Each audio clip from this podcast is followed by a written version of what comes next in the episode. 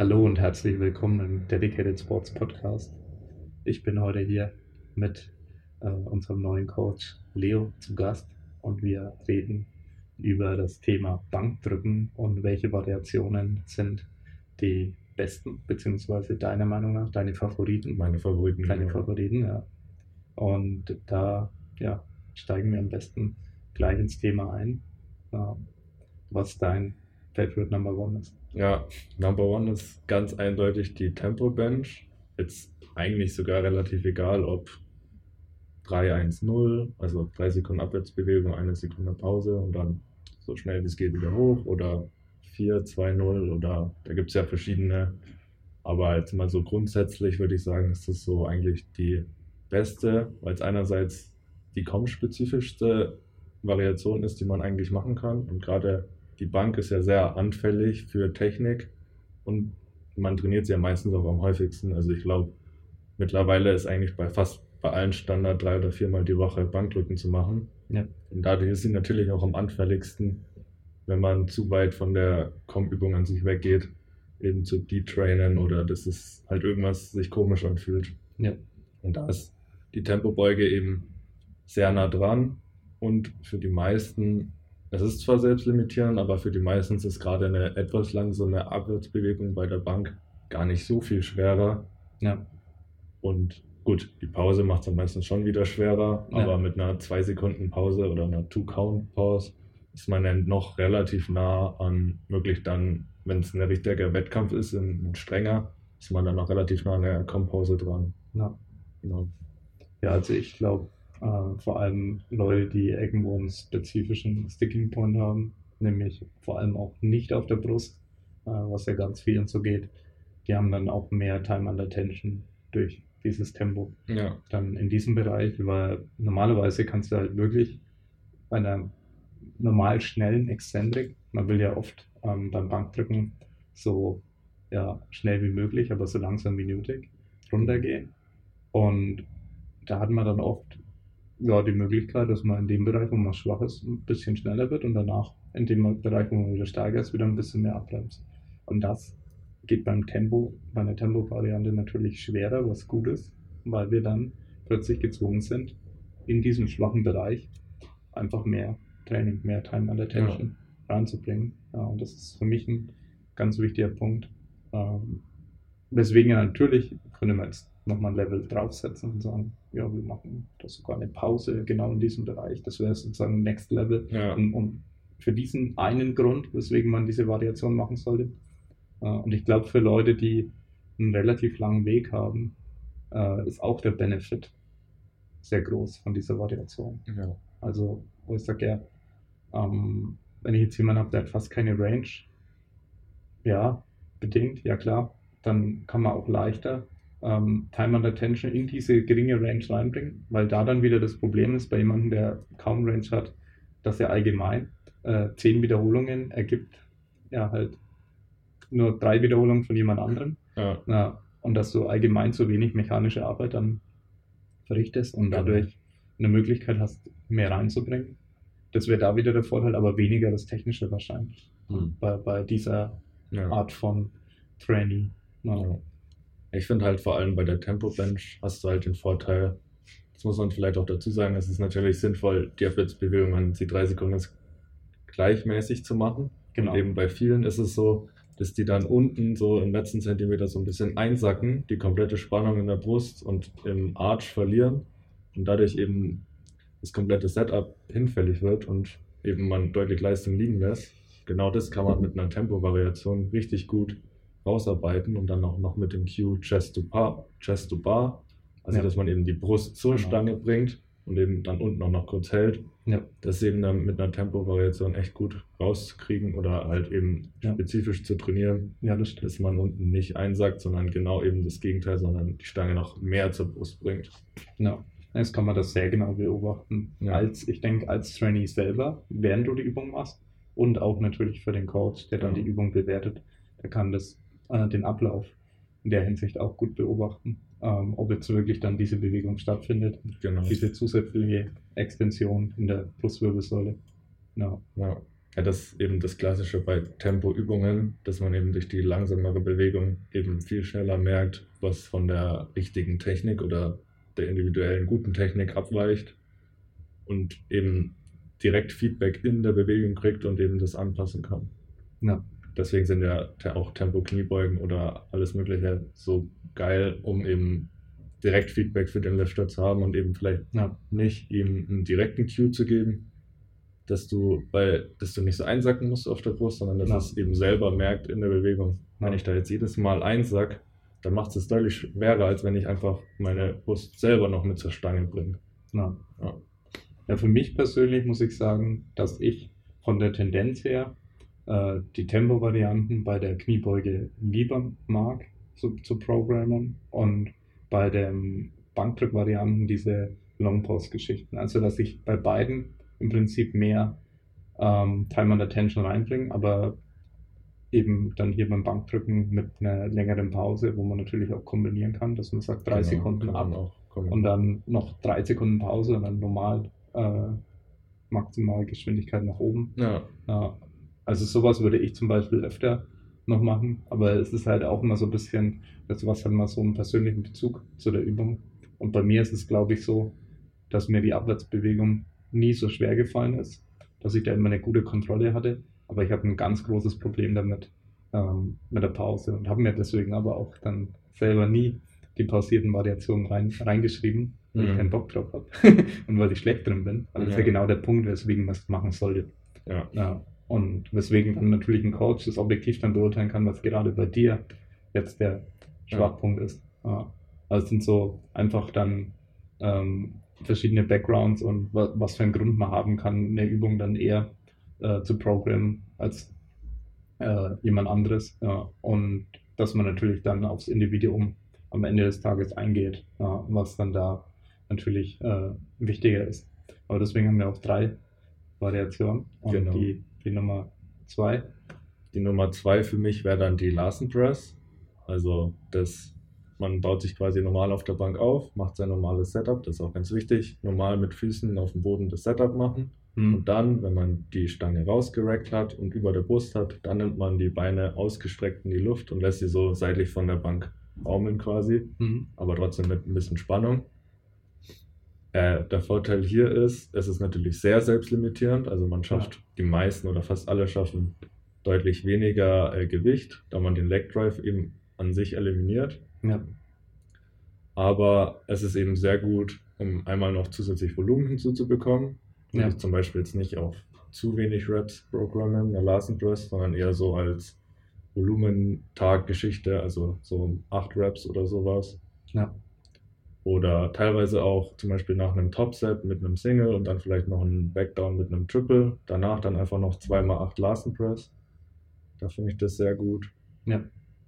Genau. Und das ist halt wieder hier der Punkt. Hier äh, hat man einmal eben trotzdem eine recht kommspezifische Übung, aber sie ist äh, limitiert oder limitierter. Und dadurch ist man eben, hat ein spezifisches Volumen, das man eben Training hat, aber nicht ein zu hoher Stress an sich, ja. den man setzt. Und hier lernt man, also das ist der Hauptpunkt für die Last Press, wo ich sie noch ganz gern mag. Man lernt eben die Brücke unabhängig vom Leg Drive zu halten und auch äh, eben, ja, eben zu halten durch eben die Muskeln im oberen Rücken. Ja. Und dass man eben sich nicht nur komplett auf seinen Leg Drive verlässt, ja. mit dem man sich ja ein bisschen in die Brücke reinschiebt. Aber wenn man eben bei der Larsen Press die Beine in der Luft hat, geht das eben nicht. Und man ja. muss lernen, mit den Muskeln im Rücken die eben zu halten. Genau. Also das ist ein ganz guter Punkt, gerade für Athleten, die natürlich äh, sehr Leg Drive spezifisch Bankdrücken ausüben. Das heißt, ähm, die meistens unten in der untersten Position ein bisschen Spannung verlieren, bewusst, ja. damit sie ein bisschen mehr Leg Drive dann reingeben können und einen kleinen Push haben, wo ich persönlich nie der Freund als Coach war, das zu machen, ja. weil die ähm, Failrate relativ groß ist dann im Wettkampf. Also, weil kann sein, zweiter Versuch äh, bewegt sich keinen Zentimeter, im dritten Versuch geht es dann aber plötzlich hoch und man äh, verliert so oftmals dann viel total wenn man sich zu viel aufs Timing verlässt. Weil, ja, aber jemand, der es natürlich optimal hinkriegt, vielleicht lohnt es sich, weil vielleicht macht er 7,5 Kilo mehr so ja, mit einem extremen Leg Drive.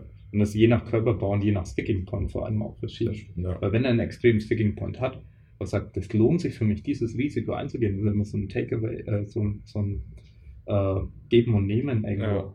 Ja. Und für mich lohnt sich das so zu trainieren, dann, ja, dann ist natürlich hier auch wieder diese Larsen Press, denke ich, eine gute Variation, um zusätzliche Power reinzukriegen. Genau. Ja, und auch in dem Fall, dass man vielleicht mal das Timing so ein bisschen verkackt. Okay, jetzt kann ich aber trotzdem ähm, noch ein bisschen drücken, weil ich nicht komplett, sei es jetzt die unterste Bewegung, äh, die ganze Zeit nur ähm, geskippt habe und nur ein bisschen Schwung geholt habe und dann angefangen habe zu drücken.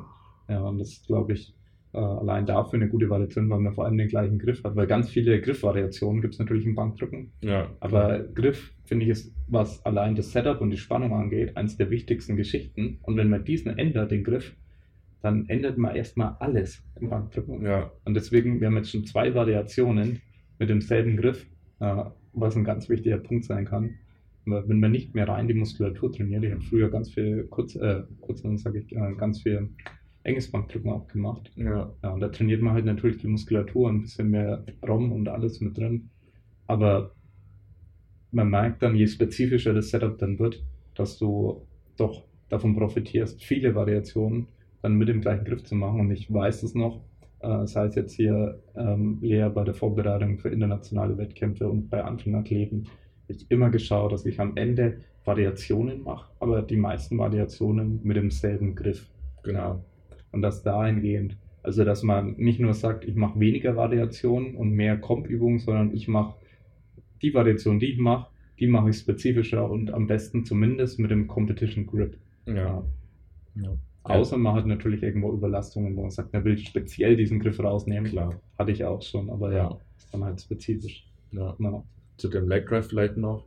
Genau dafür ist auch die Tempo Bench echt geil, weil man eben, wenn man, also ich bin ein großer Freund von einfach einem konstanten Leg Drive und eben nicht dieses und auch ein Soft Touch auf der Brust und eben nicht Sink In und dann mit einmal auf einmal Leg Drive Schub. ja, genau. Genau. Und da musst du eben dann bei einer 3 Sekunden Abwärtsbewegung auch 3 Sekunden dein Leg Drive halten und dann noch bei der Pause. Ja. Und dann noch zu der Larsen Press, da eben auch, es gibt viele, also das hatte ich früher vor allem auch, bei einem Sa- Satz von sechs oder acht Reps kommt, war immer alles Leg Drive konstant und der Arsch auf der Bank. Aber bei der letzten Rep, wenn es so ein bisschen schwer geworden ist, anstatt einfach schwer durchzudrücken, hat man dann eben doch ein bisschen mehr Leg Drive gegeben und den Arsch in die Luft getan. Mhm. Und das kann man eben in einer Larsen Press gut rauskriegen, weil es geht halt nicht. Ja, Du genau. kriegst deinen Arsch halt in die Luft. Ja. Genau. Ja, das ist auch ein guter Punkt. Ja. Und dann kommen wir zur dritten Variation. Genau. Dann die dritte Variation wäre dann bei mir die Close Grip Bench. Wobei Close Grip ist ein bisschen so ein Anführungszeichen für Bodybuilder vor allem, Ja, weil ich rede hier von zwei bis drei Fingern. Genau. Ich rede hier vielleicht von zwei bis drei Fingern enger statt dem Kommgriff und eben nicht Hände zusammen oder was auch immer. Ja. ja. Hier die Vorteile halt logischerweise mehr Range of Motion, ist klar. Und das kann eben bei vielen auch dann zu weniger Stress führen, weil eben durch das allzu weite Brei- äh, breite Greifen ein bisschen zu sehr Belastung auf die Brust ist oder auf die Schulter. Ja, genau. Da kann das gut sein und einfach auch, um noch mehr Volumen oder mehr Muskelreiz zu setzen mit einer Übung, die aber trotzdem recht spezifisch ist, logischerweise, weil du Ja. trotzdem mit der Langhantel auf der Bank liegst, halt Ja. ein bisschen enger. Ja, Ja, ja das ähm, halte ich für sehr viele Athleten für eine wichtige Übung. Und je breiter der Griff und je geringer die Range of Motion, desto öfter habe ich solche Übungen reingeschrieben, den Athleten, weil du dann oft das Problem hast, dass du nicht, äh, um das, ja, die gesamtmechanische Arbeit reinzukriegen, kannst jetzt nicht sagen, ja, du machst jetzt 20 Sätze. ja, Ja, sondern dann ist es viel leichter zu sagen, okay, die spezifischen Raps habe ich drin. Eine Wiederholung, wa- was Technik angeht, ist eine Wiederholung immer eine Wiederholung. Egal, was du für eine Range of Motion hast. Und das ist halt die eine Komponente, die man betrachten muss. Und die andere Komponente, finde ich, ist immer diese rein mechanische Arbeit. Wie gesagt, diese Belastung deiner Muskulatur, die natürlich immer eine Rolle spielt im, im Powerlifting. Und da ist einfach für mich das die Go-To-Übung.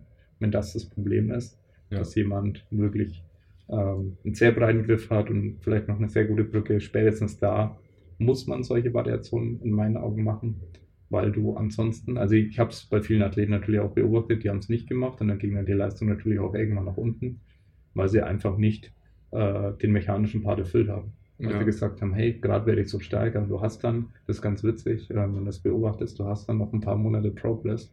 Ähm, wenn du dann ja spezifisch trainierst, warum? Ja, du wirst besser ähm, in deiner Übung und je spezifischer, desto schneller wirst du natürlich besser, kurzfristig.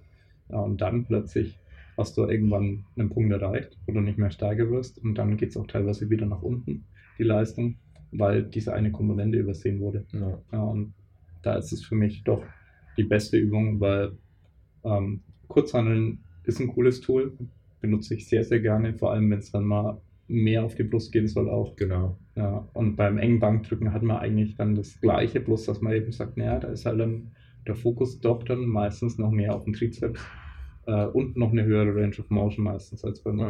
Bankdrücken. Ja. ja, das ist ein guter Punkt. Also gerade bei sieht- hat man dann mehr Stretch in der Brust oft, aber Ja. beim Close Grip ist eben der Fokus dann nochmal mehr auf den Trizeps. Ja, Das ist auch, finde ich, ein Punkt, wo, warum man den oder Close Grip dann programmen kann. Wenn Leute gerade einen Sticking Point im Trizeps haben oder eben einen Lockout, ja, dann kann Close Grip oft mehr helfen.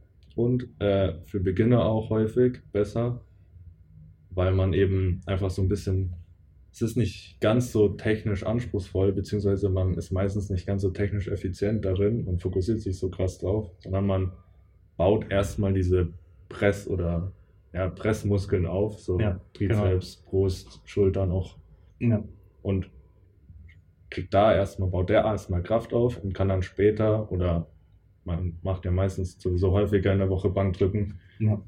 hat dann da eben mehr Fokus auf die Technik. Genau. Ja. ja, das ist ein guter Punkt. Ja.